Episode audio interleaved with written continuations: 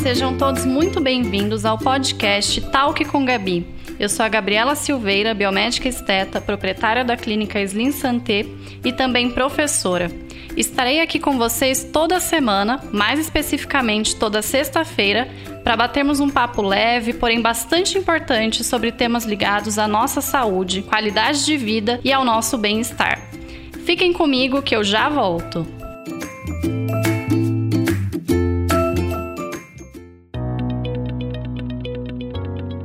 Este episódio de Talk com Gabi tem o apoio da Lafes, que se preocupa com o seu bem-estar e também o da sua pele. Feitos a partir de ingredientes orgânicos, os desodorantes da LAF são livres de parabenos, sulfatos, petróleo, ingrediente de origem animal e outros aditivos químicos altamente tóxicos. Acesse LAFESBR no Instagram e descubra o poder da Clean Beauty.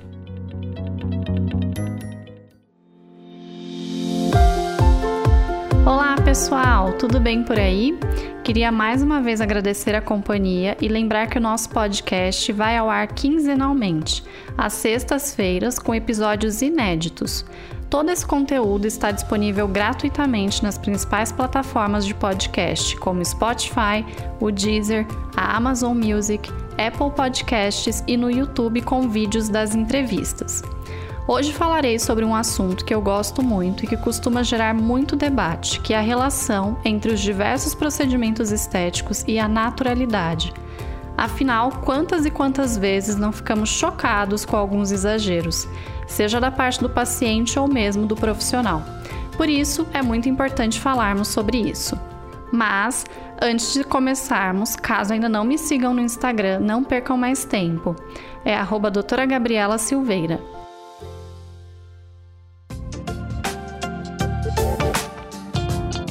Em 2018, 2019 aconteceu um boom da harmonização facial e com ele alguns problemas.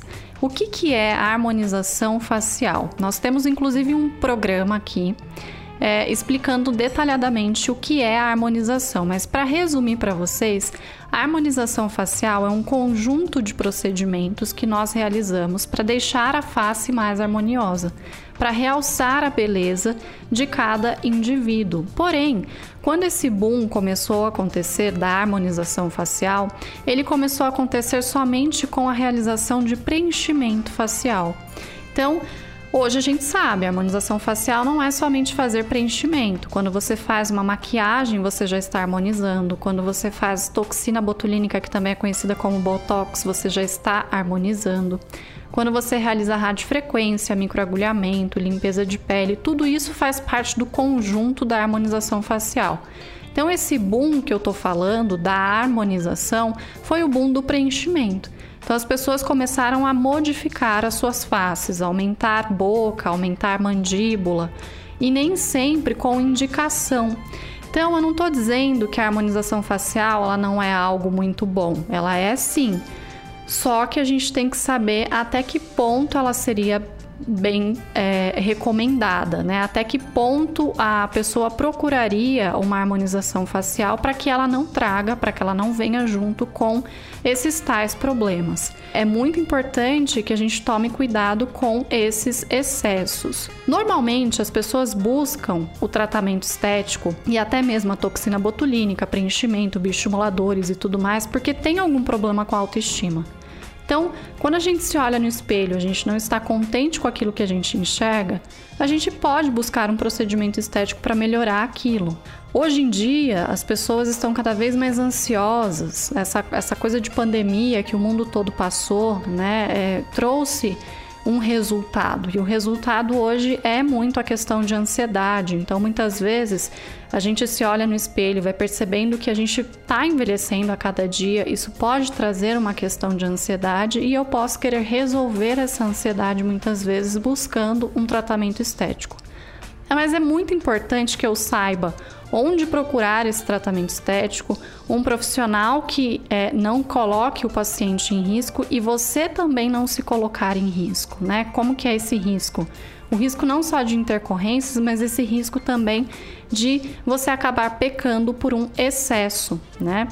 E o que, que vem acontecendo hoje? Então, essa movimentação começou 2018, 2019, as pessoas começaram a preencher muito a face e é, aconteceu de chegarem num excesso muito grande de preenchimento e hoje as pessoas perceberam que é, esse excesso não trouxe benefícios. Esses benefícios são benefícios, inclusive, é, que não aconteceram até mesmo para o emocional das pessoas. Então, imagina você se olhar no espelho e você de repente não se reconhecer porque você tem um excesso de produto na sua mandíbula, porque você tem um excesso de produto nos seus lábios ou porque você se modificou por inteiro. Isso uma hora a conta ela acaba chegando. Então, hoje a movimentação que vem acontecendo é: eu não quero passar por isso. A maioria das pessoas que buscam um procedimento estético hoje, elas chegam inclusive no consultório quando eu estou atendendo e elas me falam: eu quero né, melhorar aquilo que eu estou vendo no espelho, mas eu não quero me modificar por inteiro. Eu quero me sentir melhor, eu quero elevar a minha autoestima, mas eu tenho medo do preenchimento. Então, causou um medo muito grande, né? Será que eu faço preenchimento? Será que eu não faço? O que, que eu posso fazer no lugar do preenchimento? É o que as pessoas acabam pedindo para gente. Então, essa consciência da naturalidade, essa consciência da prevenção ao envelhecimento é algo que é, chegou, né? E isso é muito bom. É muito bom porque é, nós, como profissionais da, da saúde, então quem está aí ouvindo e também é profissional da saúde, a prevenção é algo que a gente sempre bateu nessa tecla. Sempre foi algo que a gente quis que os pacientes tivessem né, a consciência. E essa consciência chegando agora abre leque, inclusive, para que a gente entregue resultados diferentes, mas não só isso, mas para que a gente consiga, inclusive, fazer a venda de procedimentos que antes a gente não conseguia vender para os nossos pacientes, como Sculptra, como Radiesse, como NCTF. É, como procedimentos de laser. Então, são procedimentos onde eu não estou injetando produtos no paciente para modificar a face do paciente, mas eu estou injetando produtos para tratar o envelhecimento do paciente. Não que eu não vá fazer preenchimento. O preenchimento, ele é sim necessário, mas é importante que a gente saiba quando ele deve ser indicado. Será que ele é indicado em todos os casos? Porque preenchimento não trata envelhecimento. Preenchimento aumenta volume, mas quando a gente fala de envelhecimento, inclusive eu acho que o nosso primeiro episódio do podcast é sobre envelhecimento, vale a pena vocês ouvirem. Quando a gente fala de envelhecimento, a gente está falando de uma questão de colágeno, de elastina, de gordura que vai sendo perdida, de musculatura, de estrutura óssea. Então, é muito mais profundo do que simplesmente eu ir lá Perceba uma região que está afundada na face e coloca um produto para poder aumentar aquilo. Aquilo vai durar um ano, depois vai sair, né? Já os bioestimuladores, já esses produtos que tratam essa consciência de prevenção do envelhecimento, eles têm uma durabilidade muito melhor e um resultado muito mais positivo porque ele vem com essa naturalidade. Então, quando eu injeto um produto para que a pele estimule a produção de colágeno, eu injetei aquele produto e agora a pele do paciente é que vai trabalhar para produzir aquilo que não está produzindo mais. Então, isso é muito mais natural do que você injetar um produto, injetar mais, injetar mais, injetar mais e nunca tem fim.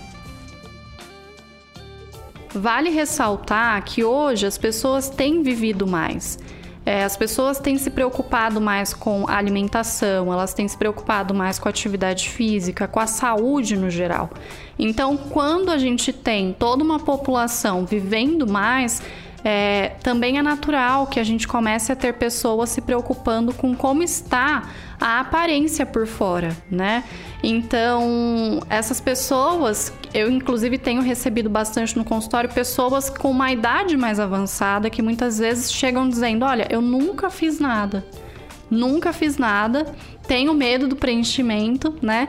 Mas gostaria de fazer algum procedimento para que eu me veja no espelho, não com 20 anos, eu não quero voltar a ter 20 anos, né? Porque também é, as marcas que a gente vai deixando também na nossa pele ao longo dos anos são marcas da nossa história. É, então, muitas pacientes chegam me contando isso. Eu atendo muito esse público que pensa nessa prevenção e que preza por essa naturalidade, mas que também não precisa aparentar ter 60, 70 anos. Pode aparentar ter 50 anos, 40 e poucos anos, né? Estar um pouco melhor, já que hoje a gente vive mais. Mas não há a necessidade, muitas vezes, da gente se modificar por inteiro. Se você não gosta de alguma parte do, do, da sua face, do seu corpo, é, não tem problema você modificar isso. Ah, eu não gosto do meu nariz, então quer dizer que eu não vou fazer uma cirurgia plástica? Não, você pode modificar isso. Ah, eu não gosto da, da minha mama, não vou colocar uma prótese, né? Você pode e você deve fazer isso se isso te incomoda, mas é, eu acho que tudo tem um limite. Então, se você se modificar por inteiro, se você não conseguir gostar de nada que você vê no espelho, provavelmente tem algum problema interno muito maior.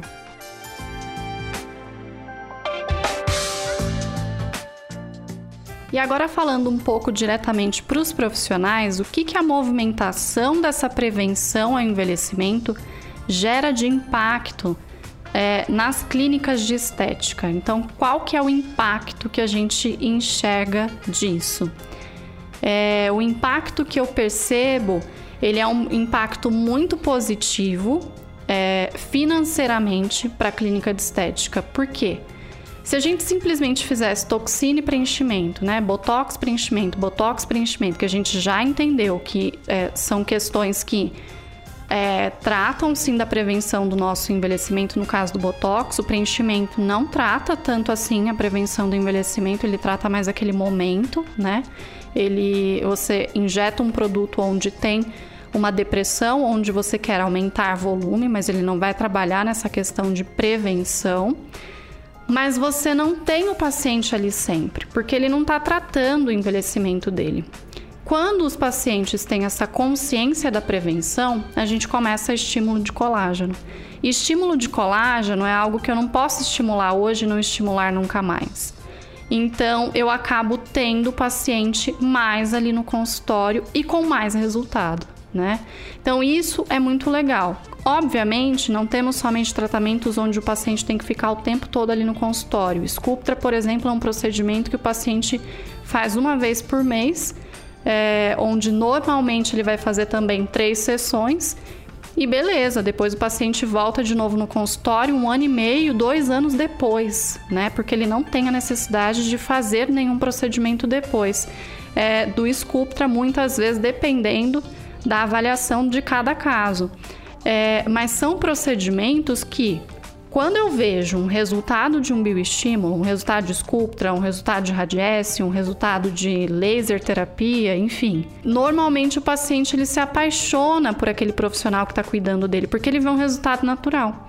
Então é mais fácil ainda de depois você conseguir ainda vender outros procedimentos para aquele paciente.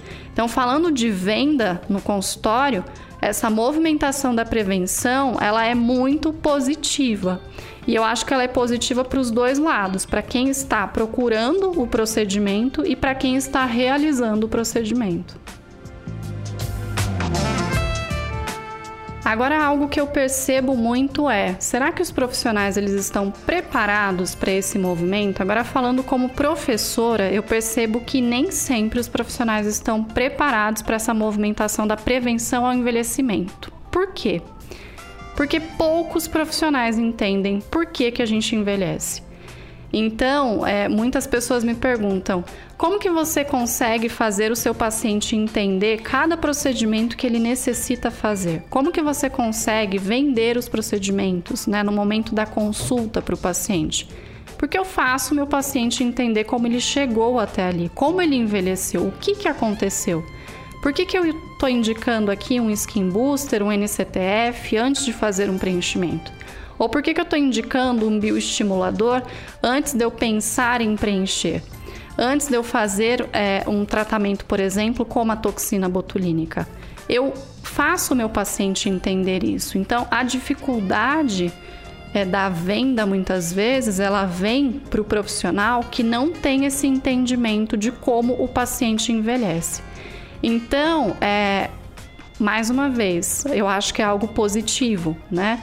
Porque a gente traz uma movimentação das pessoas, dos profissionais terem que sair da sua zona de conforto, porque é muito fácil até então, né, de 2018 até agora, vender a harmonização facial para um paciente. É, então tira esses profissionais da zona de conforto, porque agora você realmente vai ter que ter um entendimento mais com mais embasamento, senão você não se mantém no mercado. Então é necessário que os profissionais se preparem para esse movimento. Já passou, inclusive, da hora, na minha opinião. É, porque essa consciência da prevenção ela realmente chegou. Então o paciente hoje ele não quer chegar no consultório simplesmente para fazer botox preenchimento, ele quer entender por que, que ele envelheceu, o que, que eu faço para prevenir o envelhecimento daqui para frente e ele quer um plano de tratamento para isso. Então, ele não quer algo imediato para aquele momento ali, ele quer algo que, o que, que eu vou fazer agora? Ok, finalizei o tratamento, como que eu vou é, fazer com que eu tenha uma durabilidade boa daquilo que foi feito e como que eu vou prevenir os próximos passos do meu envelhecimento. E para finalizar, eu gostaria de falar um pouco sobre essa questão de exageros. Então é muito importante que a gente tenha essa consciência de até que ponto a gente vai fazer preenchimento, onde eu paro de preencher. Uma informação que eu já passei em algum podcast, que eu não vou lembrar agora para vocês qual é o episódio, mas é que, de acordo com o FDA, a gente não pode ultrapassar 20 ml de ácido hialurônico por ano num paciente, contando também com procedimentos de hidratação tecidual, como o próprio Skin Booster. E não é o que a gente vê hoje ainda. Né, de 2018 até agora, por mais que a gente tenha essa movimentação da naturalidade acontecendo agora de forma muito é, ativa. Mas a gente não vê essa quantidade somente. A gente vê quantidades muito é, exageradas de ácido hialurônico de preenchimento. Então, como fazer para que isso pare? Eu acho que se o paciente não tem essa consciência, a consciência ela deve vir do profissional.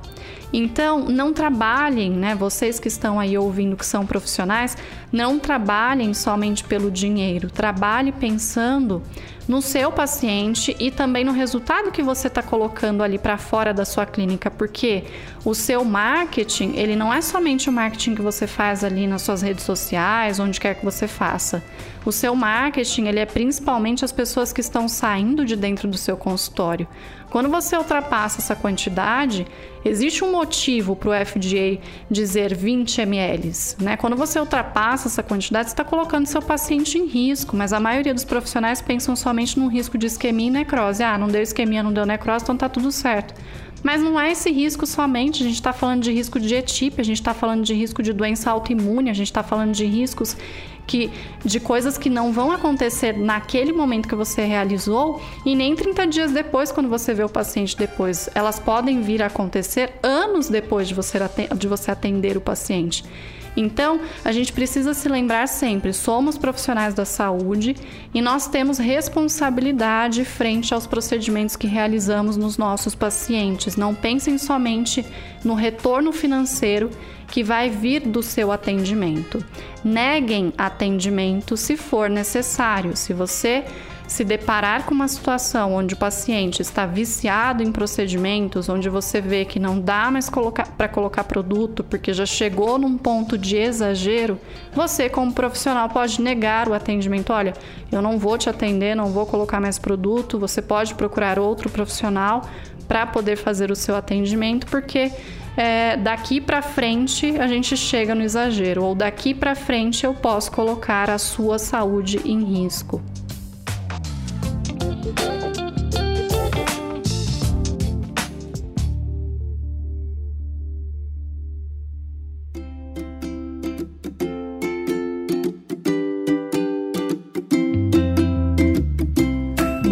Podcast de hoje fica por aqui. Espero muito que eu possa ter enriquecido esse debate sobre as intervenções estéticas e a naturalidade da face.